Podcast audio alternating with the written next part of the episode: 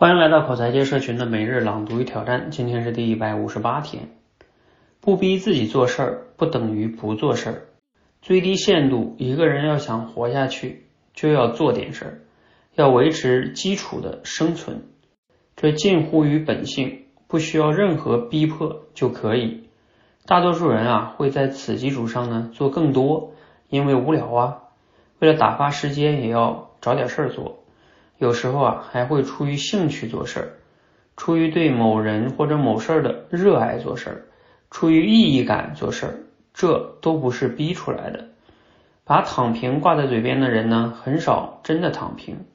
有人老担心躺平了会不会一蹶不振，想多了，纯粹的躺平是很难的。几十年什么都不做，那要付出多大的毅力才可以啊？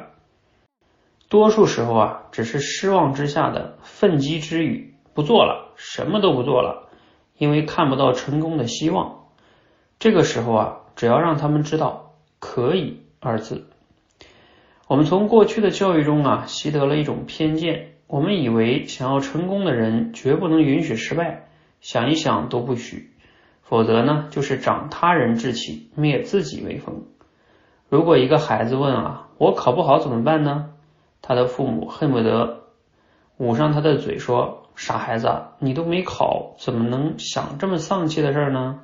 不丧气，成功就有指望；一丧气，你就完了。”更具体的说啊，这想法背后暗含着一种假设：心念的强度至关重要，只有执着的想赢，才有可能赢。可是啊，仔细想一想，有什么道理呢？这个假设是有问题的，问题不在于想赢，而是只能赢。只能这两个字不低于一个诅咒，一句无声的威胁，不许输。但万一呢？万一输了怎么样呢？不行，不告诉你，不能想，反正不许输。但是谁可以做到说不想就不想呢？越不敢想，越想越可怕。无限的灾难化，纯粹意味着脆弱。人是复杂的，可能性是辩证的。这意味着呀，任何一个想法都包含着正反两方面的元素。即便是最孜孜以求成功的人，也无法避免午夜梦醒时的担心：万一这次失败呢？怎么办？甚至啊，不妨说，越追求成功的人。发生这种担心的可能性越大，对这种担心呢，最简单的回应就是是有这种可能，我接受，然后继续做现在应该做的事儿，这就够了。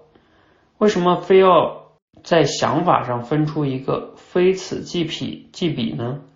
我接受输的可能，同时我也为赢做努力，我争取赢，也不代表我输不起，想赢。可以输，两件事儿并不矛盾。好，内容啊有点长，摘自于李松蔚老师的文章哈，有点绕，嗯，不过呢，我觉得这个文章的思想啊，还是值得我们每个人去读完了好好思考一下。我想我们在今天的这个教育下啊，尤其是前前些年啊，包括现在，我们有时候被这个成功学所毒毒毒害吧，会觉得很想成功。甚至不仅是成功学，我们整个社会、家庭，往往呢都是给我们灌输一种观念啊，要让我们赢，要让我们更成功啊，找到更好的工作，考更好的大学啊。对，尤其今天是像今天是高考哈，那其实也许就是像最后这句话哈，我觉得很值得我们琢磨，就是。我接受输的可能，同时我也在为赢做努力。我争取赢，也不代表我输不起。就是这个输跟赢之间，哈，也就是我们经常讲的胜败乃兵家常事。呃，人生它其实很长，我们想要达到的一些事情呢，往往说不一定能如你所愿，哈，就像人家说的。呃，人生什么不如意是十之八九哈，甚至都不是一半一半，是十之八九。那这个时候，从概率上来说，我们更应该学会接受输的可能，接受自己没有赢。那这个时候呢，先接受它，接受它，你你真的会躺平吗？也不一定哈，你可能还是想回去做点什么，因为你一直那样无聊的过下去，可能你自己也受不了，是吧？所以就像出于兴趣也好，意义也好，你可能还会去做些什么。那慢慢的，你还会想去做做做一些你想做成的事儿，然后就会去努力。如果没有成呢？嗯，也允许自己没有成，这样的心态是不是挺好的呢？